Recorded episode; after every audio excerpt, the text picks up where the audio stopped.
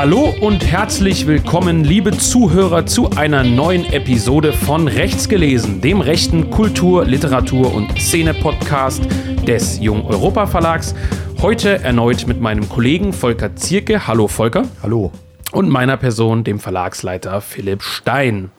Volker, es ist schönes Wetter draußen. Wir blicken, oder ich blicke, sagen wir mal so, du blickst auf mich, das ist auch schön. Ich blicke aber aus dem Fenster und sehe Sonne, ich sehe einen heraufziehenden Frühling und wir wollen passend zu diesem Frühlingswetter über einen Film sprechen, der einem auch Frühlingsgefühle im Magen erzeugen kann oder eben auch nicht. Das wird die entscheidende Frage sein. Wir sprechen über den etwas abseitigen Film, den, glaube ich, wenige Leute kennen werden. Falling Down, ein ganz normaler Tag aus dem Jahr 1993. Mhm. Besetzt mit dem allseits bekannten Michael Douglas und Robert Duval, wird er, glaube ich, ausgesprochen. Ja. Ich glaube, Robert Duval dürften noch weniger Leute kennen als Michael Douglas. Wirklich. Wobei auch schon bei jüngeren, naja, bei jüngeren äh, Zuhörern wird schon Michael Douglas, glaube ich, äh, schwierig werden, oder? Wie alt ist der mittlerweile? Geschätzt? 80? Das, äh, ja, 1000 Jahre, aber äh, Duval ja hauptsächlich bekannt aus Apocalypse Now, äh, Der Pate, aber also, das sind Klassiker, die, glaube ich, viele jüngere Zuhörer, ich würde uns ja schon nicht mehr als jung einordnen. Das ist richtig. Dementsprechend ist die Frage, wie viele die kennen. Aber gut, äh, dennoch, Michael Douglas und Robert Duval sind äh, zwei ja, gewichtige Kaliber, Besetzungen, ja. kann man, denke ich, schon sagen. Zumindest 1993. Tja, wie sind wir drauf gekommen? Wir standen im Stau, glaube ich. Kann es sein? Ich glaube, wir standen vielleicht nicht im Stau, aber zumindest irgendwie äh, an, einer, an einer Kreuzung. Und immer wenn ich äh, dich beim Autofahren beobachte, ja und an mich selber denke, wenn ich Auto fahren würde, ja. meistens bin ich ja auf dem Beifahrersitz, oder was heißt meistens eigentlich immer, dann ähm, muss ich an uns beide denken, nämlich äh, an diese, ich will nicht sagen Anfangsszene aus Falling Down, ähm, in dem unser guter Michael Douglas im Stau steht. Man könnte, ja. glaube ich, sagen, im Berufsverkehr, im amerikanischen, ja. der ja äh, aus etlichen also der amerikanische Berufsverkehr ist ja praktisch legendär. Äh, wir kennen ihn aus King of Queens, wir kennen ihn aus ähm, Two and a Half Men.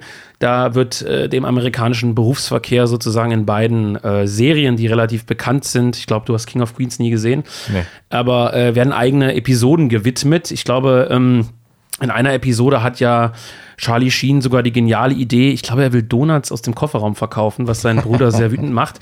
Jedenfalls ähm, der amerikanische Berufsverkehr ist berühmt berüchtigt und äh, sicherlich äh, auch aus diesen Gründen nicht zuletzt eine der, ja, oder es ist nicht ganz die Eingangsszene, aber so eine Anfangsszene aus dem Film Falling Down und symptomatisch für eine Art Wutanfall, kann man das sagen? Ja, zumindest wird also der Anschein erweckt. Ähm, es geht natürlich nicht um einen Typen, der im, im Stau sitzt. Der, der ganze Film macht zumindest zu Beginn den Eindruck, dass es ähm, um jemanden geht, der im Stau steckt und das sozusagen der, der äh, Tropfen ist, der äh, den, das Fass zum Überlaufen äh, bringt ja. und er rastet aus und geht im Laufe des Filmes auf eine Art äh, Amoklauf. Ähm, mhm. Es ist jetzt kein, kein so sagen, übermäßig ja. brutaler Film, sondern eher so ein bisschen komödiantisch teilweise. Mhm. Ähm, und dieser Robert äh, Duval, der hat sozusagen die, die auf, ist der Polizist, der hat mhm. seinen äh, letzten äh, Berufstag. Mhm, genau. Und äh, hat sozusagen den, den auf, die Aufgabe, den zu stoppen. Eigentlich ja nicht. Eigentlich nicht, Eigentlich aber er kümmert nicht. sich dann sozusagen. Er kümmert sich drum. Und äh, das ist ja, da kommen wir vielleicht auch noch drauf zu sprechen, weil wir werden ja unseren äh, lieben Zuhörern erklären wollen, warum wir über den Film sprechen oder warum das überhaupt relevant ist und da die verschiedenen, ja, äh, Schemata sozusagen des, Film, des Films eventuell aufgreifen. Also wer ist der Polizist? Warum ist er so, wie er ist? Und ähm, vielleicht greifen wir das noch nicht vorweg. Erstmal, ähm, wir haben es ja schon gesagt, wir besprechen ja hier äh, im Podcast äh, nicht nur, ich will nicht sagen hochpolitisches, also im Sinne von, äh, ja, das ist gerade passiert oder dieses Buch ist gerade erschienen. Ich meine, ich habe es gesagt, Falling Down, ein ganz normaler Tag, stammt von 1993, ist ein vergleichsweise unbekannter Film, würde ich jetzt erstmal behaupten. Äh, wie kommen wir jetzt drauf, das in unserem Podcast heute, äh, Februar 2024, zu besprechen? Äh, wir haben es ja schon gesagt, äh, ich habe mich an diese, diese geniale Szene im Berufsverkehr erinnert und ähm, dachte, ich muss den mal wieder schauen und habe dir den vorgeschlagen. Also es gibt eigentlich keinen besonderen Hintergrund. Aber uns beiden ist ja dann, äh, ich sag mal, nach der Filmlektüre aufgefallen, dass es, glaube ich, einige Themen gibt, die man in dem Film aufgreifen kann. Und du hast dir das, die Haupthandlung eigentlich schon so ein bisschen umrissen. Vielleicht kann man das noch ein bisschen präzisieren. Ähm, Michael Douglas, der Hauptcharakter, der ja äh, das lustige ähm, Kennzeichen trägt Defense, also ich glaube Ja. D minus Fence, natürlich Ja. eine Anspielung auf Defense, brauchen wir jetzt glaube ich nicht erklären, ist ja Und eigentlich er arbeitet in der Rüstungsindustrie. arbeitet also. in der Rüstungsindustrie, das erfährt man dann erst später. Und er ist ja eigentlich auf dem Weg zum Geburtstag seiner Tochter, Ja. die geschätzt in dem Film, keine Ahnung, so acht Jahre oder sowas Mhm. ist. Äh, Er ist entweder geschieden oder getrennt von seiner Ehefrau, das weiß ich leider nicht mehr, äh, wird im Film vielleicht irgendwie genannt. Und er ist eigentlich auf dem Weg zu diesem Geburtstag. ja. Ähm, ist eigentlich, wie man äh, neudeutsch sagen würde, ein armer Drops, der äh, ja halt getrennt oder geschieden von seiner Frau lebt und wie gesagt dahin auf dem Weg ist. Und ähm, er steigt dann ja aus im Berufsverkehr. Das finde ich übrigens eine sehr schöne Szenerie, die da von ähm, Joel Schumacher, kann man glaube ich auch noch erwähnen, dem Regisseur gezeichnet wird. Du hast gesagt, er ist von den Batman-Filmen bekannt, ne? Joel Schumacher. Batman und Robin hat er gemacht, genau. Batman und Robin, ja. Wusste ich jetzt zum Beispiel nicht. Jedenfalls, ähm, er macht, er sitzt ja dann in dem, in dem Auto und beobachtet die anderen Verkehrsteilnehmer. Ja. Wütende, schreiende Männer in schlecht sitzenden Anzügen, alte Omas, Frauen, äh, Kinder, die im, im Schulbus, aus dem Schulbus, glaube ich, die Zunge rausstrecken. Ich glaube, eine relativ äh, einprägsame Sache ist so eine Fliege, die da rumschwirrt. Genau. Und du siehst, du, du fühlst sozusagen mit, wie der Wutpegel in ihm steigt. Durch Boah. dieses Stehen. Genau, vor allem durch seine Frisur und sein eigenes Outfit. Also er Ja. trägt so ein äh, Kurzarmhemd mit äh, Krawatte. Äh, Wird natürlich deutlich gemacht, dass er sozusagen. Weißes kurz am Hemd, das ist sehr wichtig. Ja, äh, Grüße an Micha an der Stelle. ähm, Nur, dass äh, Defense kein Busfahrer ist, auch wenn er so aussieht. Aber gut. ähm, wird, durch dieses Outfit wird natürlich vermittelt, dass er sozusagen aus äh, einer geistigen Episode des Amerikas kommt, das es nicht mehr gibt, in den 90er Jahren schon Ja. nicht mehr. Nämlich, ähm, er hatte so eine 50er Jahre Frisur und 50er Jahre Brille. Hm, Ähm, diesen, diesen, wie sagt man, Militärschnitt, ne? so ein bisschen so. Bürstenhaarschnitt. Bürstenhaarschnitt, genau. ja. Hm. Ähm, der, der, der ist halt, sag ich mal, hängen geblieben im besten Sinn, äh, geistig. Also man kennt es natürlich auch, eben diese äh, gerade in, im Osten der Republik weit verbreiteten Typus des Menschen, der ähm, äh, sich die Umwelt anschaut und äh, bemerkt, dass alles scheiße ist. Ähm, also, dass die Jugend äh, unfreundlich ist, dass die Straßen dreckig sind, dass äh, die Leute immer unfreundlicher zueinander werden. Also so ganz äh, auf, auf so einem sehr, wie sagt man da, äh, niedrigen Level sozusagen sich äh, über den Verfall der Welt aufregt, der Kultur. Ja, zumindest äh, sich aufzuregen über die Symptomatik. Genau. sozusagen äh, lediglich. Genau, und ähm, ja, du sagst es schon, er sieht im Grunde genommen aus, eigentlich, man würde sagen, äh, klischeehaft wie so ein Buchhalter oder Steuerberater, irgendwie so Stoffhose, du hast es schon angesprochen, das weiße Hemd, Kurzarm, Krawatte. Bürstenschnitt, eine Brille hat er auf. Ja. Das ist deswegen noch interessant, weil es äh, relativ viele, naja, Memes sind es nicht, aber äh, Grüße an einen Kollegen, der hier auch schon im Podcast war und mit uns den Film äh, Napoleon besprochen hat. Der ist auch ein großer Fan von äh, Falling Down. Der hat nämlich hin und wieder auf Twitter postet er dieses Bild, relativ ikonisch, wo äh, Michael Douglas seine Brille aufhat und die ist so gesprungen. Also, hm. Es ist so ein relativ ikonisches äh, Bild sozusagen, deswegen ist diese Brille noch wichtig. Und äh, er trägt ja so, das kann man vielleicht auch noch sagen, Herrenschuhe, also ein Lederschuh. Das kommt ja. Ja. immer wieder als Szene, dass er guckt, weil da so ein Loch drin ist. Der hebt er ja immer wieder diesen Schuh so auf und da ist irgendwie so ein Loch unten drin. Ja, es, Und- sieht eigentlich aus wie der durchschnittliche Nutzer des beeindruckenden Tisches in der Schnellroder-Akademie. Wer weiß, was ich meine. Ja, jedenfalls ähm, ist er. Soll er, glaube ich, porträtiert werden als der eigentlich amerikanische Durchschnittsbürger, so wie er so in den 50er, 60er Jahren eigentlich war, ne? Genau. So der richtige, durchschnittliche. Er ist hart- natürlich weiß. Ja, Er ist weiß, klar. Und äh, er ist sozusagen der Bürger, der morgens seine amerikanische Reihensiedlung verlässt, sein, sein, sein gebautes kleines Häuschen, wo genau jedes Zimmer für ein Familienmitglied reicht, der mit seinem alten, aber nicht zu alten Auto zur Arbeit fährt, malocht, nicht zu schlecht malocht. Die Frau ist zu Hause, kocht, er kommt zurück und es ist so diese amerikanische Familienidylle. Kleiner Garten, man kennt diese Filme, so ein weiß gestrichener Holzzaun. Genau. Es springt noch so ein Golden Retriever mit rum, den es ja im Film tatsächlich gibt, wobei Ja. ich nicht weiß, ob es ein Golden Retriever ist im Nachgang, aber ich glaube ja. es soll genau diese amerikanische Familienidylle gezeichnet werden, die man ja, aus so, ich sag mal blöd, aus diesen alten Persil-Werbungen oder so kennt in Deutschland. So die, also wirklich so dieser 50er, 60er, vielleicht noch 70er Jahre Menschentypus aus Amerika, den es in der BRD, glaube ich, so im Prinzip auch gegeben hat. Und das ist, wie gesagt, jetzt muss ich wieder auf King of Queens zu sprechen kommen. Äh, ja. Es gibt da auch eine Rückblende, in der Doug seine Frau äh, ja, nicht betrügt, aber äh, sie verarscht sozusagen, weil er auf eine Veranstaltung äh, nicht gehen möchte von seiner Frau, so eine, so eine Arbeitsveranstaltung, dann fiebrig im Bett liegt und so einen Fiebertraum hat, äh, wie er, ich nehme mal an, das soll auch die 50er bis 60er Jahre darstellen, äh, in seiner Wohnung hockt und auf seine meckernde Frau wartet. Und auch da trägt er ein weißes Hemd, eine Krawatte, eine zu kurze Krawatte, eine Stoffhose, keine Brille ähm, und äh, so, so, so, Herrenschuhe. Also das scheint, äh, man würde jetzt sicherlich aus so Sitcoms dann immer so eine ganz schöne äh, Geschichte, um sowas zu beleuchten.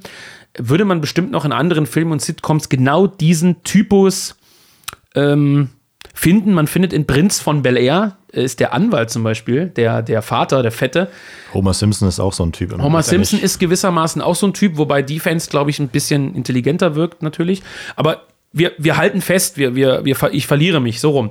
Es geht um diesen amerikanischen Durchschnittsbürger, diesen Normie der damaligen Zeit, wie ihn Amerika auch haben wollte und wie ihn die BRD haben wollte, der in diese Zeit der 90er, wo es ja, glaube ich, dann auch spielt, ja. wobei das, ja, erfährt man das? Ich weiß es gerade gar nicht. Nicht direkt, aber. Nicht direkt, aber ähm, ich glaube, wir müssen da später nochmal drüber sprechen, weil das jetzt sozusagen auch diese, äh, glaube ich, sehr, sehr wichtig ist, vor dem Hintergrund, dass die Mauer gerade eben gefallen ist, dass der ja. ähm, Ost-West-Konflikt offiziell zu Ende ist und ähm, damit auch nach außen hin deutlich wird, dass äh, Michael Douglas, ich weiß gar nicht mehr, wie der im Film heißt, der wird kurz Defense mal genannt, ähm, als, als Spitznamen, genau. den er sich selber gibt. Genau, ja. Ähm, dass äh, so, er sozusagen ein, ein Dinosaurier ist, ein, ein Relikt genau. einer vergangenen genau. Zeit, ein, ein, ein, ein aussterbendes Modell. Und das ist sozusagen, warum ich jetzt diesen Monolog äh, gehalten habe oder versucht äh, habe zu halten, ist im Grunde genommen, ist das der Punkt, warum der Film für uns auch, äh, also aus verschiedenen Gründen zwar, aber warum der äh, Film sozusagen aus meiner Sicht so interessant ist für uns, für uns Rechte, sage ich mal. Wir haben ja gesagt, wir wollen immer so ein bisschen versuchen, von rechts gelesen, das auch von rechts zu betrachten. Zwar nicht krampfhaft, aber so aus einer gewissen äh, Weltanschauung heraus. Und ähm, es stellt auch für heute, obwohl wir in einer anderen Welt leben als diese 90er Jahre der USA, muss man schon sagen, ähm, ist das eine sehr, sehr, sehr interessante Frage nach dem Wut, Gewalt und auch äh, Frustpotenzial des Normalbürgers. Ja. Müsste man sich die Frage stellen, ob diese Art des Normalbürgers so noch existiert. Wir hatten ja mit Benedikt auch, als wir äh, den Gramsci-Podcast aufgezeichnet haben, kann ich nur sehr empfehlen. Das war, glaube ich, unsere vorletzte Episode. Ja. Ähm, ja auch mal über die Frage gesprochen, ob es diese Klassen noch gibt, diese klassischen, äh, Kla also diese klassischen Klassen, die man der BRD unterstellt hat und auch den USA, des Arbeiters, des Akademikers, und so weiter, des Proletariers, ob es die noch gibt, aber äh, das ist eine andere Frage. Zunächst die Frage des Gewaltpotenzials und des Frustrationspotenzials des Normalbürgers in der Bundesrepublik. Kommen wir mal von Amerika weg. Ähm, die ja auch, ganz interessant, Rudi Dutschke, um darauf mal kurz zu sprechen zu kommen. Es gibt ja äh, dieses legendäre, muss ich wirklich sagen, legendäre äh, Gespräch, diesen Dialog zwischen äh, Rudi Dutschke und Günter Gauss. Ähm, das war ja eine sehr bekannte Interviewreihe, die Günter Gauss ich weiß nicht, im ersten oder im ZDF damals geführt hat, noch in Schwarz-Weiß, wo er immer mit einem anderen, relativ prominenten, streitbaren Gesprächspartner äh, wirklich über teilweise ein bis zwei Stunden ein tiefgehendes Gespräch geführt hat, das vom Niveau her heute in, in, im, im äh, Alltagsfernsehen nicht mehr denkbar ist. Hannah Arendt war da zu Gast, Helmut Kohl, ähm, aber eben auch ähm, Rudi Dutschke. Und da gibt es eine sehr interessante äh, Stelle. Ich überlege mal, ob wir die vielleicht sogar an dieser Stelle hier, äh, dieser Stelle hier, lieber Cutter, ob wir die vielleicht sogar reinschneiden können. Was ist denn der Arbeiter, wenn er am frühen Morgen zum Arbeitsplatz muss? Um 6 Uhr aufstehen muss, um 7 Uhr rein muss in den Bus, äh, um dreiviertel sieben, wenn er in der Nähe ist, oder noch früher. Der ist in sich voll geladen. Womit ist er geladen? Er hat gerade einen Tee geschafft oder einen Kaffee und eine Zigarette oder noch eine zweite Zigarette und ist sauer, stinksauer von oben bis unten. Er muss wieder rein in die Scheiße, acht Stunden, da kommt er nach Hause, danach geht er ran, vielleicht ein bisschen Fernsehen, ein bisschen essen, ein bisschen Fernsehen, vielleicht mal kurz ins Bett gehen. Ganz etc. besonders sauer sind die Arbeiter auf den Terrorismus. Nun wollen wir jetzt gleich mal, in, ich will jetzt den Zusammenhang erstmal herstellen, sozialökonomische Struktur einer Gesellschaft, die in sich Gewalt hat, die nicht gewaltlos ist, sondern voller Gewalt. Jetzt Gewalt verstanden als sozialökonomische Kategorie. Das Gewaltpotenzial, was im Normalbürger schlummert, durch diesen ja, mehr oder minder stumpfen Alltag, der immer gleich ist und der die immer gleichen Sorgen bereithält, das sei unfassbar enorm.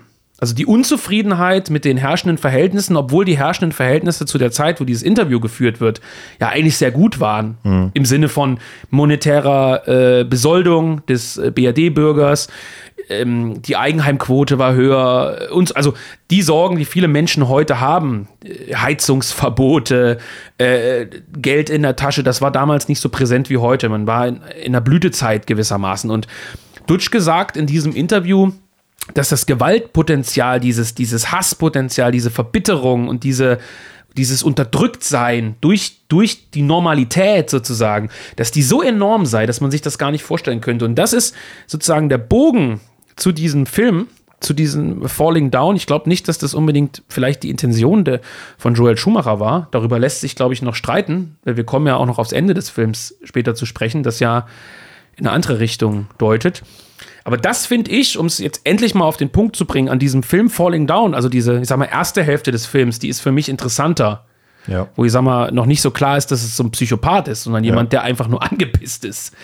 Ähm, die ist so bedeutend, weil das die Frage danach stellt, ähm, was ist Normalität und ähm, vielleicht was ist so ganz philosophisch, was ist Glück, was ist Zufriedenheit und, und, und, und was bedeutet das für uns? Ja, das ist halt ähm, das Ding, das ist zum Beispiel auch bei Joker von 2019 ähm, so ein bisschen äh, die Krux an der Sache, eben durch diese zweite Hälfte des, des Filmes, in, in, in dem Fall, im Fall von Falling Down, ist es so, dass zunehmend in den Vordergrund äh, gestellt wird, dass der Michael Douglas eben nicht sozusagen aus einer persönlichen Laune heraus jetzt beschließt auszurasten, beziehungsweise die Umstände ihn zwingen auszurasten, sondern dass es pathologisch ist. Also dass er ein Lügner ist einerseits, er seine Mutter anlügt, der ist ähm, ein Typ, der frustriert ist zwar, aber eben auch ähm, seine Frau ihn sozusagen verlassen hat ähm, mit Absicht, weil er ein tyrannischer Idiot ist. Ja, ähm, der, Choleriker der, auch, hm. Genau, Choleriker. Also es kein systemischer Fehler ist, sondern eben pathologischer. Das heißt, er, er hat einfach einen Schaden auf gut Deutsch. Das System ist, ist in Ordnung. Ähm, es ist jetzt nicht äh, äh, die Schuld des Kapitalismus oder der USA, sondern er ist einfach selber dran schuld. Ja. Wo Man natürlich auch natürlich die Frage stellen könnte, inwiefern ähm, Kapitalismus und sowas so Pathologien äh, unterstützt beziehungsweise ähm, beflügelt. Aber ich finde, das schränkt das Ganze so ein bisschen ein, beziehungsweise Extrem, ja. ähm, ähm, Ja. drängt es dann in eine bestimmte, äh, ja, wie soll man sagen, ähm, Falsche Richtung. falsche Richtung. Ja, das ist das Ernüchternde an dem Film, muss man sagen. Ne? Ab, also ab drei Viertel des Films beginnt das so langsam oder vielleicht schon ab der Hälfte, wo einem langsam klar wird, Genau, es kommt ganz langsam in verschiedenen Ja. Szenen eben dann in so. äh, Also am Ende ist es natürlich ganz präsent, wo er auch die Videos ähm, in seiner äh, Wohnung schaut, wo dann anhand der Videos ähm, im Umgang mit seinem Kind dann merkt, dass äh, er ein Tyrann ist und ein Choleriker und ein Spinner. Aber ähm, es wird auch schon vorher ähm, verschiedentlich deutlich. durch die Anrufe vor allem an seine Frau dann, Genau. äh, dass er sie im Prinzip dann, jeder Anruf wird ja eigentlich verrückter. Das ist praktisch so eine Steigerung in der Dramatik irgendwie. Und es ist ja nicht das, das Bezeichnende, dass man sich eigentlich in die Rolle eines, der jetzt, sag ich mal, wirklich auf gut Deutsch die Schnauze voll hat, eher reinversetzen könnte als in die eines Psychopathen. Ja, das ist das Interessante an dem Film, dass man ja zunächst mit ihm große Sympathie hegt, obwohl ja der Normalbürger, wenn man ihn mal so klassifizieren möchte, vielleicht nicht unbedingt ähm, unser Lieblingssubjekt ist, will ich es mal vorsichtig nennen. Also äh, wir haben ja, das kann man glaube ich so freimütig sagen, mit dem Normalbürger teilweise genauso Probleme wie der Linke auch. aus bestimmten Gründen. Nur, dass wir, glaube ich, eine andere Betrachtungsweise des Normalbürgers haben, wenn man das als, als so eine Art Klasse mal irgendwie festnageln will. Darüber kann man äh, frei, äh, freilich äh, perfekt streiten. Was ist der Normalbürger? Gibt es den noch und so weiter? Aber davon jetzt mal ab. Ähm, das ist ein bisschen, das habe ich ja versucht eingangs zu beleuchten, das Traurige an dem Film oder das, was mir nicht gefällt, ist diese Wendung hin zu jemandem, mit dem man irgendwie Sympathie empfindet, trotz seiner Gewaltakte, trotz seiner Jähzornigkeit und seiner Ausbrüche, die er dort hat, hat man für ihn ein gewisses Verständnis und fühlt irgendwie mit. Also das ist sozusagen genau das, woran ich mich äh, erinnert hatte, ähm, sozusagen von meiner, ich will mal sagen, Filmlektüre der letzten, äh, der letzten Jahre.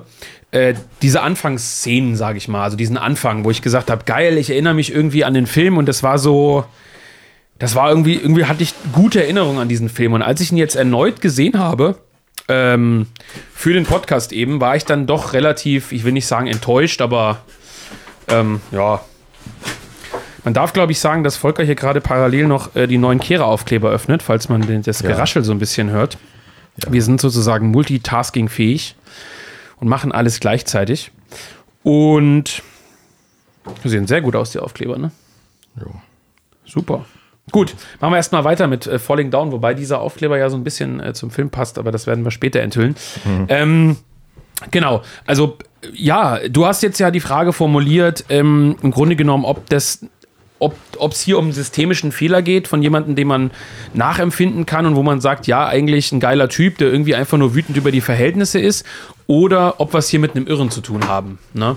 Und äh, ja, das wäre so ein bisschen die, das ist ja so ein bisschen eigentlich die Kernfrage, die für uns äh, als Rechte sozusagen gewissermaßen so ein bisschen interessant ist, würde ich sagen, lieber Volker. Und äh, dementsprechend, äh, was denkst du darüber? Ich ich finde es interessant, dass der Film sehr, sehr viele Hinweise darauf liefert, dass der Typ, ähm, also Michael Douglas, allen Grund hätte, ähm, sich so zu verhalten, wie er sich nun mal verhält. Ähm, also wir können das ja mal kurz äh, zusammenfassen. Er ist ja. äh, in der Rüstungsindustrie beschäftigt gewesen. Ähm, mhm. Er wird dann, das erfährt man aus den Polizeiermittlungen sozusagen, äh, dass er gekündigt äh, wurde oder gekündigt hat. Ich glaube, das kommt nicht so raus, aber man kann, denke ich, sagen, dass er gefeuert wurde. Das würde mhm. zumindest Sinn ergeben. Mhm. Ähm, dass er sozusagen an das, wie es sein, sein, sein äh, Äußeres schon angedeutet hat, dass er an dieses gute alte Amerika glaubt. Er arbeitet in der Rüstungsindustrie, denkt, dass er damit eben eine wichtige Aufgabe zur Verteidigung des Landes äh, leistet. Mhm. Ähm, es gibt ja auch so Stellen, wo er mehrmals aufmerkt, wenn äh, zum Beispiel so ein äh, äh Junkie ihn im Park äh, bedrängt und den dann sagt, hey, ich bin Veteran, ich war in Vietnam. Und dann sagt er, was, Sie waren in Vietnam? Und dann bei Nachfrage man merkt, dass der Typ überhaupt nie in Vietnam war. Das war eine unglaublich geile Szene. Nein, aber das, du kennst doch aus, aus, ja. der, aus, aus Deutschland äh, genauso, wo dann äh, so, so ältere Leute mit konservativem Weltbild dann aufmerken, wenn man sagt, man äh, hat ja äh, Wehrdienst geleistet und dann. Äh, Beim Militär. Ja, ja, dann, dann gibt es erstmal äh, ein großes Palaver, äh, wie und was und wieso. Ähm, ich bin da übrigens auch so, ähm, aber. du, du bist Defense. Ja. ja. naja, und er hat dann seine Frau verloren und ähm, das, das, seinen Job verloren. Ähm, äh, er ist enttäuscht von dem Land, das ja. heute Amerika ist dass das sozusagen alles ähm, äh, Tropfen in diesem Fass sind und der, der Stau ist sozusagen dann der, der, der Tropfen, der das Fass zum Überlaufen bringt. Mhm. Und von dem, von dem, äh, sag ich mal, äh, Storybogen aus könnte man ja annehmen, dass ähm, das jedem passieren könnte. Also genau, wir alle ja. sind sozusagen Bürger äh, der äh, wunderschönen äh, Bundesrepublik Deutschland. Mhm. Ähm, es gibt äh, viele Missstände und die treffen Was? den einen äh, mehr, die anderen weniger. Ja. Aber für jeden muss es da draußen ja sozusagen einen Punkt geben, an dem das Fass voll ist, an dem er ähm, genau. überläuft und äh, sagt, ähm, Scheiß drauf, ich steige aus. Das heißt nicht, dass er Amok laufen muss, theoretisch, aber sozusagen geistig ähm, den Schritt geht, ähm, zu sagen, ähm, jetzt ist Schluss, äh, ich habe keinen Bock mehr, damit zu machen. So. Und ähm, das könnte sozusagen die Geschichte sein. Meinst du, das wäre dann zu einfach? Das weiß ich eben nicht. Also, zu sagen, jeder Bürger trägt den Keim des Jähzorns und der Wut in sich und wenn eben beim einen passiert das, beim anderen, äh, beim einen reicht schon, dass die Sackkarre zweimal an der Tür hängen bleibt, wenn man die Kisten durchfährt, um auszurasten und das Ding umzutreten. Der andere hat eben eine längere Zündschnur. Ähm, Ja, glaubst nicht, dass es. Viele Grüße nach Chemnitz an der Stelle. Aber äh, ja, also das ist so die Frage, wär, wäre der Film dann zu, zu, zu einfach? Glaub, ja, glaubst nicht, dass ähm, es jedem Menschen theoretisch irgendwann mal zu viel sein Doch, könnte? doch, doch. Ich sage, ich, ich bin, äh, deswegen stelle ich dir ja die Frage, ich bin, ich wäre sehr zufrieden, wenn dieser Film Ja. ab der Hälfte äh, gerne, gerne komplexer würde.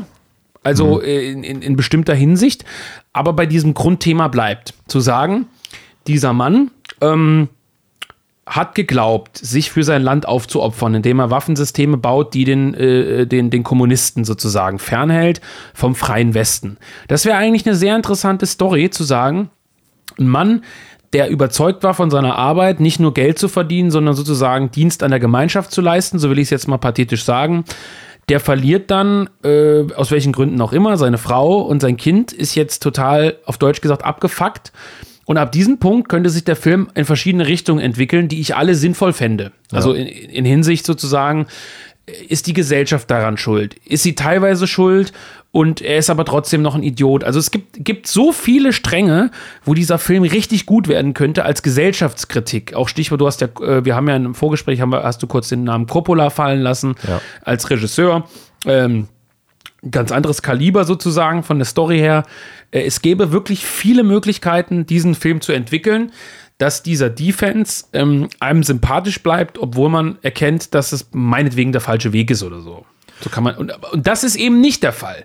Die machen ihn ab Hälfte, Dreiviertel des Films zu einem klassischen, durchschnittlichen Psychopathen und zerstören eigentlich den Anfang. Ja. Oder es ist halt so gewollt, dass man irgendwie, dass der Mensch beim Zuschauen selber erkennt, ah, ich hatte ja irgendwie Sympathien mit ihm und jetzt ist er aber trotzdem so eine Art Frauenschläger geworden und, und, und Es hat ja auch noch andere Aspekte, zum Beispiel, dass ja auch die Elendsviertel in Anführungszeichen, also die Slums, die hauptsächlich von Ausländern bewohnt werden, äh, von Los Angeles äh, gezeigt werden. Also er streunt ja sozusagen nach dem Stau Genau, durch äh, so Viertel, wird dann ausschließlich, glaube ich, von so eigentlich. Latinos äh, äh, erst mit dem Messer bedroht und ähm, Nee, von Schwarzen, ne?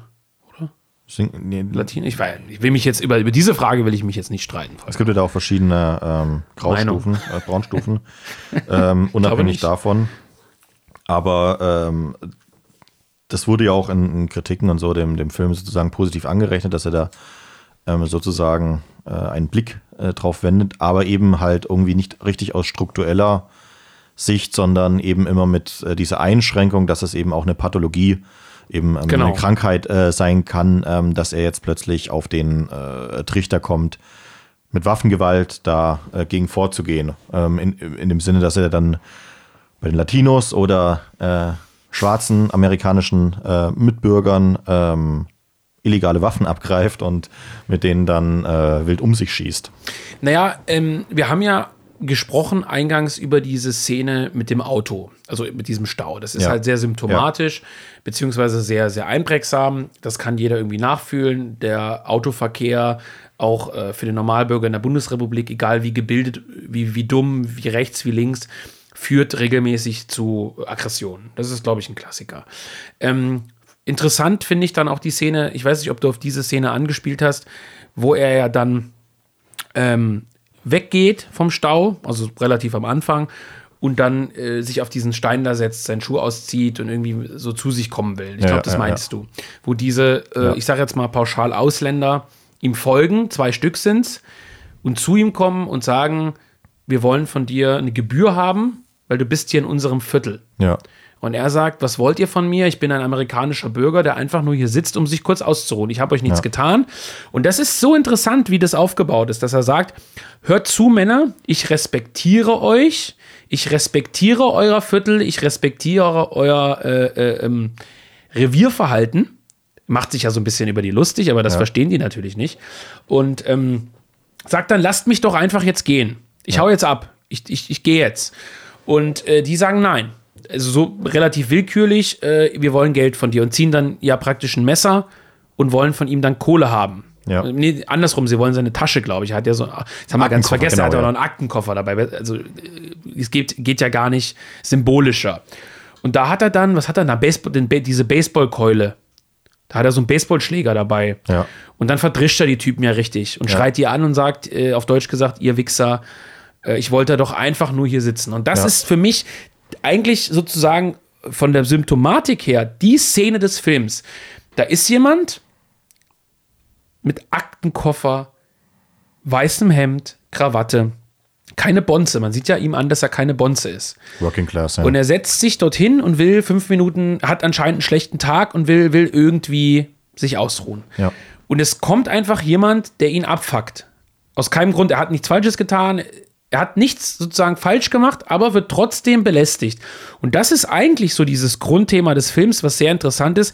Ich tue doch alles, was mir die Gesellschaft als Rahmenbedingung vorgibt. Ja. Ich verhalte mich zu 100% konform, vielleicht sogar zu konform und mache nichts anderes, als mir vorgelebt wird. Und trotzdem komme ich in Probleme. Und das ist eigentlich so das Interessante, was dieser Defense nicht versteht, ist, ich mache doch alles, was ein guter Amerikaner macht Ja. und trotzdem bin ich am Arsch. Ja. Und das wäre eigentlich der interessante, die interessante Essenz dieses Films, Ja. über die man sprechen müsste, zu sagen, der Durchschnittsbürger in der Bundesrepublik Deutschland, der will sich konform verhalten. Es ist eigentlich egal, ob Ost oder West. Der, der, der sogenannte Ostdeutsche ist da zwar mehr auf Krawall gebürstet, aber nicht zuletzt die DDR hat gezeigt, dass der Konformismus hier auch stärker ist als geglaubt.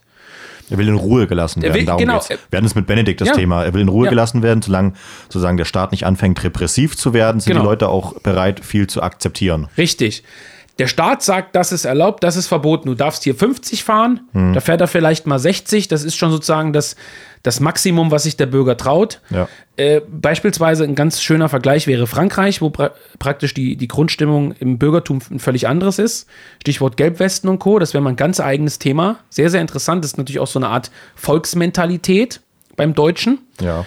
Die USA ist ja nicht zuletzt ein Staat, der auch auf einem äh, ja nicht unerheblichen Deutschtum eigentlich fußte. Vielleicht weiß Der- ich nicht, ob man das. Doch, der, der, der Michael Douglas, äh, also das würde wahrscheinlich einer wie Nils jetzt hier anmerken, entspricht natürlich äh, dem, dem Ja. Prototyp des, des Bildes eines Wasp, also eines äh, weißen angelsächsischen äh, Protestanten. Äh, das sind jetzt sozusagen nicht letztlich auch die, die Deutschen äh, Ja, im weitesten genau, Sinne. ja. Ähm, ähm, dieses, dieses Durchschnittsbürgertum, es ist auch kein, kein Film über die Ausländer, ähm, Nee, gar auch nicht, nicht gar über nicht. der irgendwie Genau. migrantische Realitäten oder so einen Scheiß abbilden Ja. soll. Ja. Und es ist witzig, weil ähm, ähm, ich habe es ja hier auch aufgeschrieben. Ähm, es ist ja ein Thema, das auch in den amerikanischen Filmen immer wieder aufgegriffen wird, eben zum Beispiel in Stirb langsam oder in äh, Rambo, dem ersten. Ähm, das sind auch, also John McClane in Stirb langsam und John Rambo in äh, Rambo äh, offensichtlich, ähm, sind Typen, die sich so verhalten, wie man es von ihnen erwarten wollte. Genau, der, der, ja, der Rambo ja. geht in einen äh, Krieg, den er offensichtlich nicht unterstützt, ähm, aber äh, wird dort eben zum Kriegsheld, äh, kriegt, glaube ich, die Medal of Honor. Genau, ja. Ähm, und äh, kommt wieder und äh, plötzlich stellt er fest, dass dieses Land einen Fick auf ihn gibt. Und John McClane ist auch so ein Typ, der ähm, seinen Dienst als Polizist, als Streifenpolizist tut, immer nur Scheiße frisst und äh, als Dank davon will seine Tochter nichts von ihm wissen und seine Frau äh, trennt sich von ihm und nimmt seinen Namen nicht an, was äh, immer wieder in Stirb langsam rausgestellt wird. Ähm, das heißt, die haben eigentlich gar keinen Grund zur Loyalität diesem System gegenüber. Und trotzdem sind sie es aber. Ja.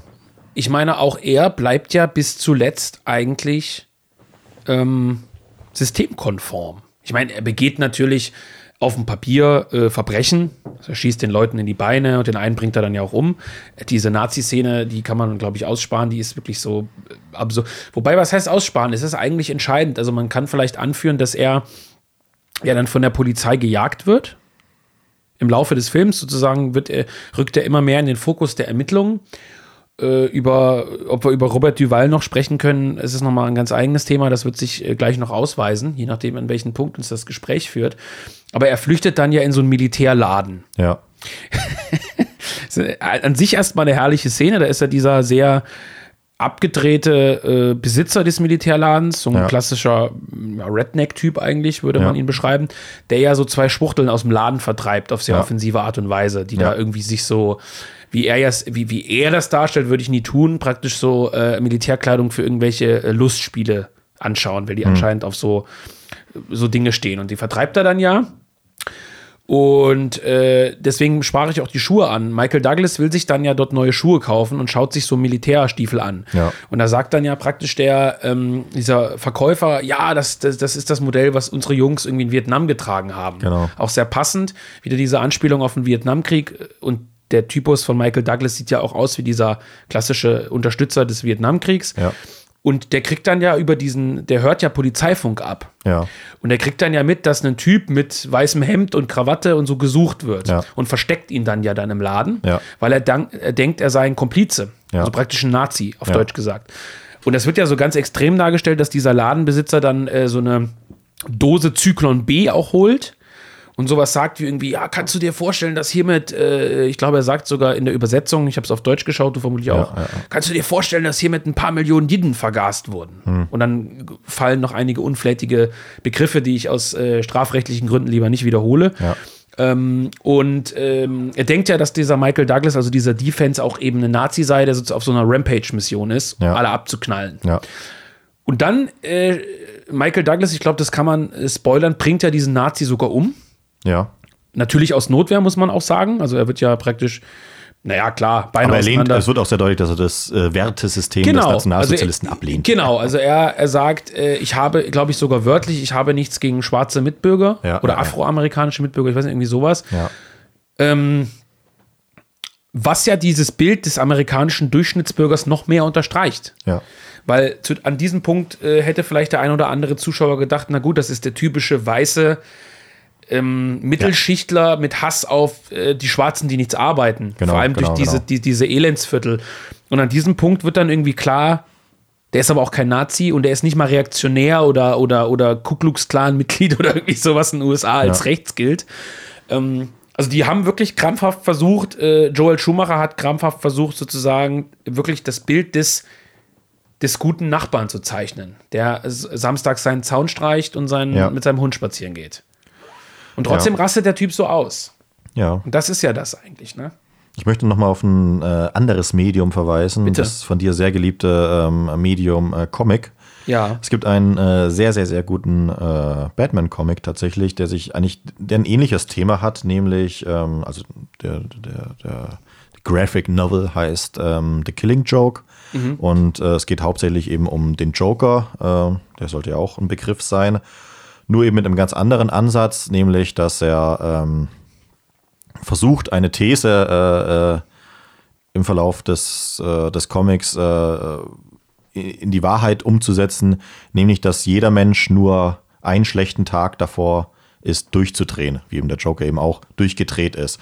Und das könnte man das sozusagen als Parallele begreifen, ähm, dieses Durchdrehen, dass das letztendlich auch ähm, das Aussteigen aus dem System ist, weil, ähm, und das ist zum Beispiel was, was man eben ähm, mit, mit psychologischen Charakter in zum Beispiel in Joker, in dem Film eben, aber eben auch in Falling Down vielleicht verbinden könnte, dass es eben Zusammenhang gibt zwischen, ähm, ja, wie sagt man da, geistiger Gesundheit und im System bleiben. Also ähm, das letztendlich das ist aber auch bei den Mitbürgern so, dass ähm, das, was sie im Fernsehen als Rechtsextreme ähm, sehen, dass das für die Geisteskranke sind. Die sind einfach nicht in der Lage, das zu begreifen. Du könntest genauso gut sagen, die sind geisteskrank und alle ihre Themen sind einfach nur, weiß nicht, aus äh, purem Jux entstanden. Wird ja auch im Grunde genommen teilweise so gemacht. Also wenn du dir Stichwort äh, Schrei nach Liebe, Ärzte und Co. Ja. anschaust, wird ja immer unterstellt, man wird nur dadurch zum Nazi, dass in der Kindheit irgendwie was falsch gelaufen ist.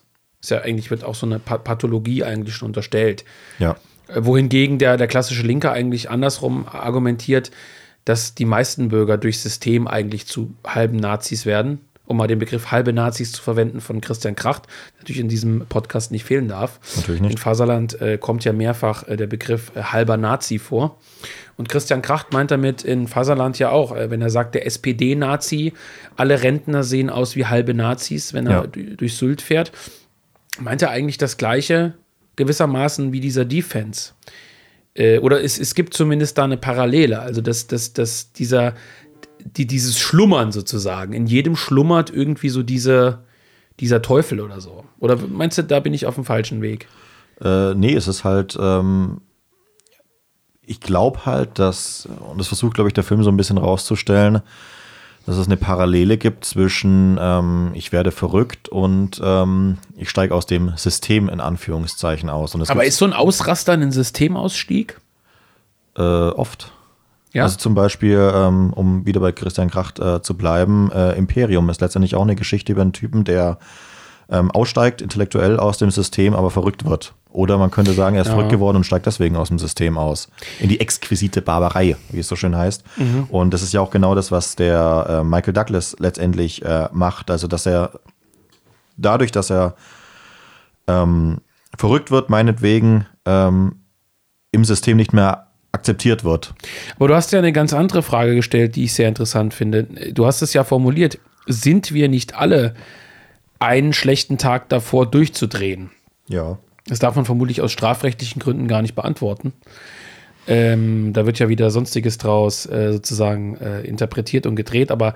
Nee, ich äh, finde interessant, weil zum Beispiel auch in, ähm, The Killing Joke ähm, sind ja die Ansätze des Jokers, um diese These zu verdeutlichen, keine, ähm, wie soll man sagen, ähm, politische, sondern er kommt auf der persönlichen Ebene. Und Michael äh, Douglas die, die Problematik ist ja nicht unbedingt, dass er sozusagen erkennt, dass ähm, die Ausländerviertel ähm, scheiße sind, dass es kriminell ist, dass ähm, äh, sein Job sinnlos ist, dass es das Amerika nicht mehr gibt, sondern ganz einfach zum ganz präsentes Thema ist, ähm, seine Frau hat keinen Bock mehr auf ihn und lässt ihn nicht zu seiner ähm, Tochter. Zu, mhm. zu, seiner Tochter und vor allem nicht zu der Geburtstagsfeier seiner Tochter. Mhm. Und äh, in The Killing Joke ähm, ist eben ein Ansatz des Jokers, dass er ähm, äh, mir fällt der Name nicht, nicht gerade nicht ein, vom äh, äh, Polizei-Inspektor, ähm, der auch in den Filmen wieder auftaucht, der äh, äh da ähm, mhm. Äh, sozusagen die Ermittlungen leitet, dass er vor dessen Augen seine Tochter vergewaltigen lässt,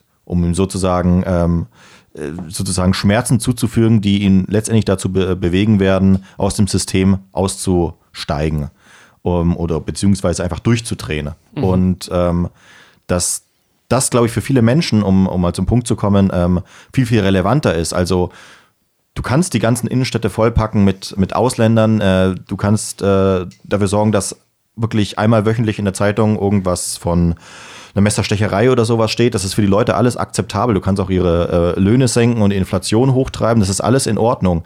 Aber auf einer ganz, ganz persönlichen Ebene, wenn, wenn es eben daran geht, zum Beispiel, ähm, äh, weiß ich nicht, äh, die Corona-Krise war sowas, dass wirklich in dein Leben eingegriffen wird und gesagt wird, ähm, lass dich impfen oder lass es nicht, aber wenn du es nicht tust, dann musst du alle Konsequenzen tragen, die eben Jobverlust sein können, äh, die können sein, dass du von 90 Prozent deines Umfelds geächtet wirst, die dafür sorgen zum Beispiel, dass du nicht mit deiner Familie ähm, Weihnachten feiern kannst, weil du nicht geimpft bist, dass das sozusagen der, der viel wahrscheinlicher Tropfen ist, der das fast zum Überlaufen bringt, als irgendwelche politischen Maßnahmen.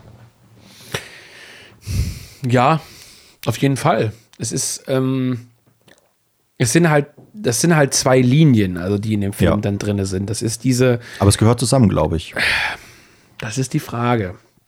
Es ist das eine, eine relativ psychologische Frage. Also ich habe ja, was ich ja eingangs formulierte oder ausgeführt habe, ist ja also auch um dieses Rudi Dutschke, warum ich dieses Rudi Dutschke-Zitat sozusagen angeführt habe das spielt ja äh, auf die gesellschaftlichen Verhältnisse an. Äh, ja. Ich will nicht sagen klassisch links, aber es ist gewissermaßen klassisch links zu sagen, ähm, wir leben trotz der guten Verhältnisse in einer repressiven Gesellschaft, die den Menschen krank macht. Damit ist ja. natürlich in dem Fall der Kapitalismus gemeint, ähm, der sozusagen ein, ein Heilsgebäude schafft, in dem der Mensch äh, geprägt wird, also äh, Familie, Arbeit, ähm, äh, 9-to-5-Jobs sozusagen, also dieses, dieses, dieses Repeat, Repeat, Repeat, alles ist immer gleich, ja. zweimal im Jahr in Urlaub und dass das sozusagen zur, zu diesem, diesem Wutanfall von Defense führt, wenn man das jetzt mal auf den Film übertragen will. Das, was du jetzt ausführst, ist ja eine, eine bisschen andere Linie. Das ist ja eher so, die, die geht so, ich will nicht sagen die Tiefenpsychologie, aber das, das sind also wenn man es jetzt erstmal auf dem Papier betrachtet, zwei verschiedene Dinge. Und du stellst jetzt die These auf, dass das gewissermaßen ineinander greift. Ja, also ich glaube ich, sonst äh, hm. würde es, glaube ich, hier im Land auch anders aussehen. Hm. Aber ich halte es nicht für so eine ähm, tiefenpsychologische Frage, eher so eine Art von, von Massenpsychologie sozusagen, ab wann, wie weit man in das Leben der Bürger eingreifen kann. Ähm, Benedikt hat das im, im, im was im vorletzten Podcast äh, eben ausgeführt, äh, in Bezug auf äh, Honecker, ähm, mhm. der eben eine andere Strategie äh, vertreten hat als sein äh, Vorgänger. Ähm, Ulbrich, ja. Nämlich den Bürgern auch ein Geständnis zum Staat, äh, zum System abzuringen. Ja. Und ähm, das ab dem Moment eben der Ofen aus war bei den DDR-Bürgern, die eben dann keinen Bock mehr hatten, sozusagen jetzt ganz vereinfacht ausgedrückt. Ja, aber, ja, aber ähm, dass das eben sehr, sehr wichtig ist, dass, dass man eben sehr, sehr viel mit den Menschen machen kann auf politischer Ebene und die trotzdem noch an das äh, System glauben oder zumindest da mitspielen. Du machst es ein bisschen, also ich finde es gut, aber du machst es natürlich komplizierter jetzt. Meine Frage wäre jetzt sozusagen ja gewesen, wenn du die Frage formulierst in, in, in deinem Paper, sage ich mal, was du hier vorbereitet hast für, die, für, die, äh, für den Podcast, stehen wir alle kurz davor durchzudrehen. Oder steht jeder Bürger, nicht wir als Rechte, sondern steht jeder Bürger nicht im Grunde genommen davor, ähm, durch so einen Stau oder durch irgendwas äh, praktisch Amok zu laufen. Ist natürlich jetzt übertrieben, aber äh, auszuticken. Wenn man das jetzt beantworten will, also die, die Frage danach, ist das so und warum ist das so? Also ich würde ja die These unterstützen, dass ein nicht unerheblicher Teil der Bürger eben genau davor steht. Und zwar völlig unabhängig der politischen Fasson. Also jetzt nicht der Rechte, der ist so aufgeladen und hasserfüllt, weil die Grünen jetzt irgendwie das Heizungsgesetz äh, beschlossen haben und äh, der Linke oder der Linksliberale ist zufrieden, weil die Baerbock das und das macht, sondern mhm. ich glaube, ähm, dass äh, da würde ich mich Dutschke schon gewissermaßen anschließen. Also wir leben in einer Zeit der Lüge, das ist jetzt sehr pathetisch, aber wir leben in einer Zeit der Lüge. Jeder merkt, egal ob er links ist oder rechts, glaube ich, oder viele merken, dass das, was sozusagen die offizielle Geschichtsschreibung ist, und damit meine ich jetzt nicht die Geschichte per se, sondern sozusagen die, die offizielle Erzählung Doktrin, die Erzählung, die passt nicht mit der Realität zusammen. Vollkommen ja. egal, ob du jetzt von rechts sagst, ähm, die BRD passt nicht, ja. wegen dem und dem, oder ob du ein Linksliberaler bist, der irgendwie sagt, ich habe das dumpfe Gefühl, ich komme langsam mit meinen Mitbürgern nicht mehr aus, die neben mir wohnen, weil die alle zu Faschisten werden. Ja, ja, ja.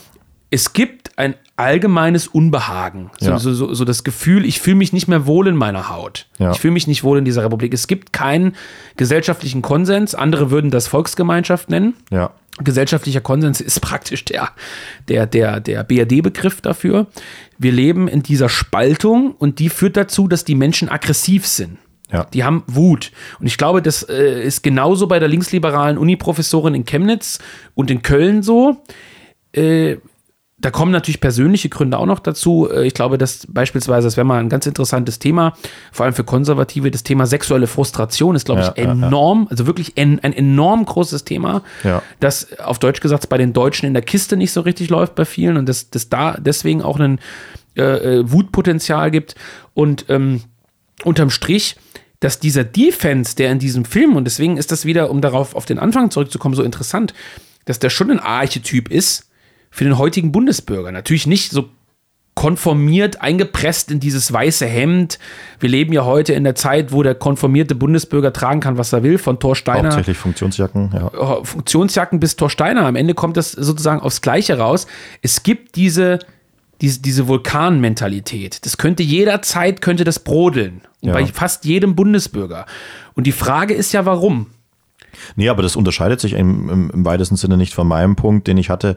Nur, dass ich eben glaube, dass ähm, das eben so ein massenpsychologischer Aspekt ist. Also ähm, der Grund, warum sich, ähm, um es mal ganz, ganz runterzubrechen, ich weiß, dass viele Leute das dann wieder sagen, oh, das ist viel zu einfach, aber der Grund, warum viele Familien nicht mehr funktionieren, ist Kapitalismus. Also warum ähm, dieses Gesellschaftsbild von äh, Mann und Frau nicht mehr funktioniert, hat seine Ursprünge im Liberalismus, im Kapitalismus. Mhm. Dass sich mehr, immer mehr Menschen vorzeitig von ihrer Frau trennen, dass es Alleinerziehende gibt, dass Kinder alleine aufwachsen. Genauso gut könnte man jetzt sagen, dass die Leute nicht mehr in die Kirche gehen, ist ein Produkt des Kapitalismus und, und so weiter und so weiter. Also das ist alles, was, was auf die Psyche drückt der Leute. Und das spaltet natürlich auch, weil es ist natürlich klar, das ist ja auch das, was weiß ich nicht, in allen Klassikern der äh, rechtsradikalen Ideologie seit äh, Maras, glaube ich, gestehen wird, dass die Vereinzelung der Gesellschaft sozusagen zur Zersplitterung logischerweise führt, also ähm, mhm. die Folgen des Liberalismus sozusagen auch mittragen muss. Und das erhöht den Druck auf den Bürger auf eine psychologische Weise, nicht auf eine, Pilo äh, nicht auf eine politische Weise. Also es ist vollkommen egal, ob jetzt ähm, äh, Olaf Scholz äh, vorne ist und den sozialen Zusammenhalt äh, durch die Erhöhung des Bürgergelds äh, beschwört oder ähm, ob äh, Markus Söder demnächst Bundeskanzler wird. Es macht keinen Unterschied, weil das System dasselbe ist, das auf die Leute drückt.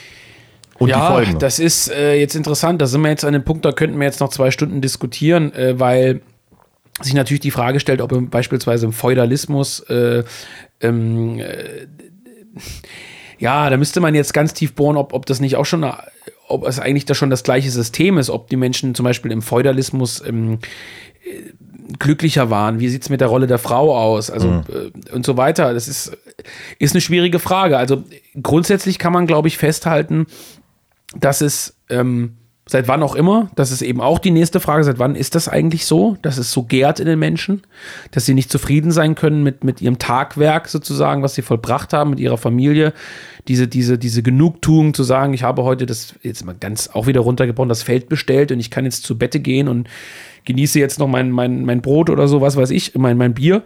Seit wann ist das so? Ist das seit der Industriegesellschaft so oder ist das ein Nachkriegsprodukt der BRD? Das ist eine ähm, Wellenbewegung, würde ich sagen. Und ähm, das erklärt aber auch sehr gut, warum äh, die Spaltung jetzt zunimmt, weil im gleichen Maße, wie diese Spaltung eintritt, der Staat versucht, dem entgegenzusteuern. Genau. Ja. Und äh, zu repressiven Maßnahmen. Also auch ein liberaler Staat wie die Bundesrepublik äh, greift zu autoritären Maßnahmen. Äh ja, repressiver Liberalismus, genau. Du willst praktisch deine ja. Multikulti-Gesellschaft aufrechterhalten, indem du die Leute zwingst, da mitzumachen. Auch weil es anders nicht mehr geht. Du kannst diesen Klar. Staat nicht mehr zusammenhalten, wenn du eben so viele Faktoren hast. So. Und das bringt immer mehr Leute natürlich auch zum Überkochen. Und das ist ja dies, dies, dies, diese Ausgangslage, dass jetzt ähm, also zum Beispiel vor in den 70er Jahren äh, das Thema Amoklauf an Schulen äh, kein Thema war. Ich glaube, an dem Punkt finden wir aber in Anführungszeichen jetzt äh, zum Abschluss des Podcasts sozusagen zusammen, weil ich bin mit dir einer Meinung, dass der Ärger über die Verhältnisse, also über die Symptome, also ich bringe hier nochmal das Beispiel Heizungsgesetz, Verteuerung, dass diese Dinge so eine oberflächliche Wut schüren, die aber kein, die nicht tief wurzelt. Also in der ja. Hinsicht, dass die Leute sagen, alles klar, ich bemerke, dieses System will mich, auf Deutsch gesagt, ficken. Die ja. wollen mein Geld, die wollen, dass ich meine Heizung umbaue, die wollen, dass ich mein Haus dämme. Ja. Das macht mich wütend und unzufrieden. Und diesen Missstand, den will ich abstellen. Und deswegen wähle ich zum Beispiel AfD. Ja. Oder deswegen unterstütze ich das und das. Deswegen finde ich zu alternativen Medien. Wenn aber dieser Punkt abgestellt ist und ich praktisch zurückkehre in ein äußeres System, das mir diese von Kaiser zuletzt im Podcast beschworene Ruhe sicherstellt, halte ich auch wieder meine Schnauze. Aber diese tiefsitzende Wut, die bei diesem Defense in, in, in Falling Down irgendwo festsitzt, das ist, glaube ich, nicht nur dieser Hass und diese Wut über irgendein Symptom, dass es diese Slums dort gibt in Amerika und dass sich da Leute mhm. nicht an Gesetze halten. Das ist, und das ist, glaube ich, auch das, worauf du hinaus wolltest. Das ist diese viel tiefer sitzende psychologische Wut, die ausbricht bei den Menschen, egal, und das wollte ich sagen, ob linksliberal, die das Heizungsgesetz gut finden, oder pseudo-rechts, die das schlecht finden, ähm, das ist dieses im Ungleichgewicht sein mit sich selbst, weil man im Ungleichgewicht ist mit der Gemeinschaft.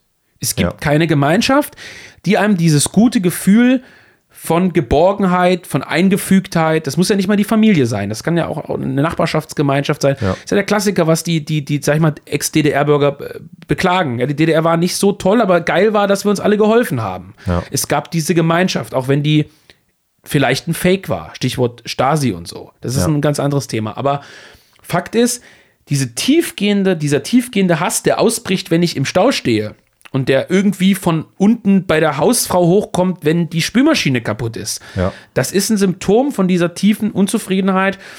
Und man müsste jetzt in einer Podcast-Episode noch weiter nachspüren, woher der wirklich kommt. Wann ist der entstanden? Blöd gesagt, ist das was, was es früher so in der Mass, in diesem Massenphänomen auch schon gab? Ist das ein Nachkriegsprodukt? Das sind, glaube ich, interessante Fragen, die der Film Falling Down, wenn man ihn sozusagen von rechts beleuchtet, ja. aufwirft und wo man den Rest des Films eigentlich wegstreichen kann. Wo man sagen kann, der animiert mich zu der Frage, der animiert mich zu der Frage, woher kommt diese, woher kommt dieses Sodbrennen? Hm. Woher kommt dieses gesellschaftliche Sodbrennen? Woher kommt das eigentlich? Fände ich interessant. Ähm, mich würde, also wir haben leider das äh, Problem, dass wir niemanden kennen, der ähm, sowas kann. Aber vielleicht bei den Zuhörern ähm, aus psychologischer äh, Perspektive das mal sich anzusehen, ob es wirklich so eine Art massenpsychologischen Effekt gibt. Das ist ja genau das, was du meinst, oder auch ob das historisch äh, eben schon immer so war. Ja. Wir haben ja zum Beispiel äh, die Kriegsheimkehrer-Generation, die, weiß nicht, äh, 50 oder 55 äh, aus der Sowjetunion wiedergekommen ist und ähm, man muss es halt auch zu sagen, ein ganz anderes Deutschland aufgebaut hat als das, was wir jetzt haben. Ähm, obwohl zum Beispiel mein Vater immer berichtet, dass, weiß nicht, der durchschnittliche Hausmeister, von dem er wusste, er komme aus Russland zurück, dass der halt bescheuert in der Birne war. Und ähm, Genau, ja. dass, dass sowas ja auch letztendlich dann gesellschaftsprägend ist. Wir werden ja demnächst auch nochmal ähm, Incel besprechen von Nils Wegner, was ich in dem Zusammenhang sehr interessant finde, weil es mit der Mhm. Ja. Thematik ähm, sehr, sehr eng zusammenhängt.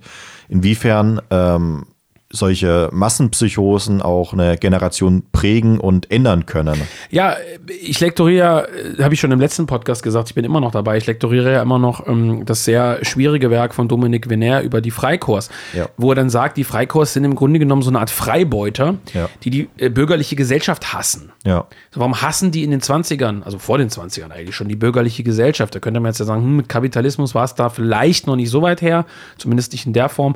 Der klassische Kapitalist, der das anhört, wird dir sagen, naja, ihr liegt falsch. Äh, Die Freiheit des Individuums sichergestellt durch den Kapitalismus und Liberalismus, in dem wir ja eben nicht leben würden, äh, sondern wir leben ja praktisch in, in so einer Art Repressionssozialismus.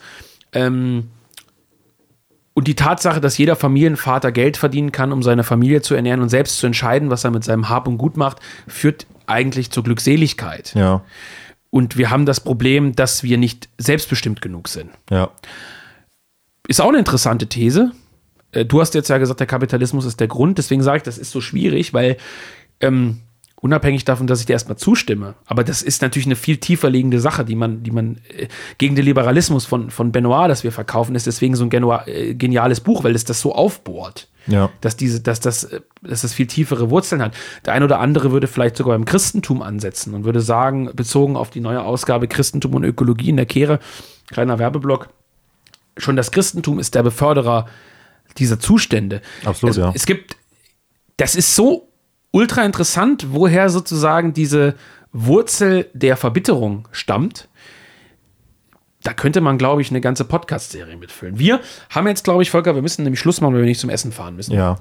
Ähm, wir haben festgestellt, dass der Film Falling Down erstmal eine Empfehlung grundsätzlich, glaube ich, schon ist. Ist aktuell kostenlos auf Prime, Amazon Prime. Ich glaube, Ja. sonst nirgendwo. Nein. Äh, ist von, wie gesagt, 1993. Wer Zugang zu Internet, äh, Datenbanken, sage ich mal, hat, wo man Filme anschauen kann, der ist auf jeden Fall dort irgendwo. Empfehlung kann man erstmal schon aussprechen, oder? Ist ein hochinteressanter Film. Ähm, gut geschauspielert, soweit ich das beurteilen kann. Äh, unterhaltend hat natürlich äh, Längen und äh, Schwächen, aber das Ja. ist bei jedem Film so und ähm, Wobei er relativ kurzweilig ist, ja. genau. Ja. Wir haben jetzt gar nicht über Robert Duval gesprochen. Das wäre auch nochmal eine sehr interessante Frage nach diesem Polizisten, der dann dargestellt wird mit seinem persönlichen Schicksal, tote Tochter, verrückte Frau zu Hause, die eifersüchtig ist. Ja. Der, der Schreibtischhengst ist und lächerlich gemacht wird, am Ende eigentlich der heimliche Held. Hier könnte man auch wieder die Frage stellen, ist der Film nach dem von dir skizzierten Muster von äh, Tolkien und äh, Harry Potter, Stichwort Harry Potter Podcast, gut und böse? Wäre auch eine interessante Frage für diesen Film. Man könnte noch besprechen, dass ja ähm, Defense dann auch im Garten eines reichen, ich glaube, Zahnarztes landet. Ja, sehr interessante Szene. Und genau, wo er dann sagt, äh, ich beschütze hier das Land und der Wichser hat eine Villa und ich wohne bei meiner Mutter. Also auch das Thema Soziales ist ein Stück weit thematisiert. Also in dem Film steckt viel drin, ähm, wenn man bereit ist, über gewisse Dinge nachzudenken. In diesem Sinne, ich glaube, dass äh, dieser Podcast lässt mehr Fragen offen, als er beantwortet hat, aber ist ja vielleicht mal ein ganz interessanter Denkanstoß. Machen, glaube ich, die meisten Folgen von uns, wenn Benedikt Kaiser nicht dabei ist, der normalerweise die Fragen dann erklärt. Ja, Benedikt, das ist aber ein interessanter Punkt, auf den will ich vielleicht noch ganz kurz eingehen. Benedikt ist jemand, glaube ich, äh, und das meine ich in keinster Weise abwertend, äh, obwohl ich das ihm gegenüber natürlich gerne mache, aber Ja. Der das wiederum, mh, und da ist er vielleicht klassisch links in Anführungszeichen oder klassisch nationalsozial oder äh, wie auch immer, ähm, eher über die ökonomische Schiene erklären würde. Ja. Also eher sagen würde, äh, wenn die Verhältnisse stimmen. Und Benedikt ist natürlich kein Idiot. Also er ist kein Marxist, der sagt, wenn die materiellen Verhältnisse stimmen, sind alle zufrieden, sondern er blickt natürlich tiefer. Aber ich glaube, er hat einen materielleren ähm, Zugang zu diesem Thema als vielleicht wir. Zu sagen, äh, natürlich sind vor allem die Verhältnisse in der BRD, also die materiellen Verhältnisse in der BRD dafür zuständig, dass es diese Unzufriedenheit gibt. Wie gesagt, deswegen müssten wir vielleicht mal mit einem Psychologen über sowas reden, weil ich das sehr, sehr Könnt's interessant finde. Ähm, ja, vielleicht mit äh, irgendwas auf dem Schein, aber davon abgesehen, ähm, nämlich die materielle, ver, ver, materielle Verhältnisse können ja auch auf die Psychologie drücken. Ja. Und das ist ja die interessante. Bei, bei Marx ist es sehr, sehr einfach. Ähm, du hattest das äh, vorhin erwähnt. Ähm, wo, weiß nicht, auch die Sklavenaufstände in Rom dann eben als äh, äh, Ausdrucke von ähm, materieller Unzufriedenheit dann eben gedeutet werden, als, als äh, protokommunistisch und so weiter. Ähm, bin ich, glaube ich, kein Freund davon, aber ich habe auch zu wenig davon gelesen. Aber es ist sicher ein interessanter Ansatz. Man könnte, glaube ich, über das ganze Thema noch sehr, sehr lange unter verschiedenen äh, Blickpunkten sprechen. Du hast gemeint, libertäre, mat materialistische. Du kannst hier auch Freud und C.G. Jung mit einbringen. Diese sexuelle Komponente wäre bei denen natürlich das Prägende. Ne? ja, könntest ja. Erziehungsfragen. Also das ist natürlich eine alte Frage der Menschheit auch irgendwo. Aber äh, Falling Down, also wir, ich glaube, es gibt den Trend, das hatten wir auch schon festgestellt, so Filme zu überinterpretieren. ja, machen wir mal, da sehr springt gerne. eine Katze aufs Dach. Ja, ich sehe die oft. Ja, schön. Wie passend. Die ist zufrieden. Das ist ja auch ein Thema. Aber unabhängig davon, äh, liebe Freunde, ich glaube, das war eine ganz interessante F Episode. Wir hatten hier so ein paar Fragen, du hattest so ein paar Fragen notiert. Wir sind heute wirklich mal ganz frei von der Leber weg, wild. Aber wir sind durch alles durchgekommen. Ja, aber wir haben äh, uns nicht daran orientiert. Wir haben uns irgendwie wild, äh, oder du hast mich heimlich gelenkt, Volker. Natürlich. Ich bin ein Puppenspieler hier im Podcast. Der Puppenspieler, genau. Äh, wir haben uns, ja, wenn die Leute immer sagen, du sprichst so wenig, ne, dann äh, vergessen die ja, dass du sozusagen immer äh, uns heimlich lenkst bei den Podcasts. Nein, ähm, Vor allem Benedikt. ich will sagen, ähm, haben uns ein bisschen treiben lassen jetzt, aber ich glaube, das ist eine sehr interessante Sache. Ähm, Falling Down, ein ganz normaler Tag, auch schöner Untertitel. Ähm, 1993, Michael Douglas, schaut euch den an. Äh, und ich glaube, es gibt so viel Diskussionspotenzial über diesen Podcast. Knallt das meinetwegen auch in die Kommentare. Ich glaube, wir hätten die Möglichkeit, darüber nochmal zu sprechen. Das nochmal fortzusetzen. Ja. An dieser Stelle, äh, Leute, es ist Mittag, guten Hunger, macht's gut. Bis dann.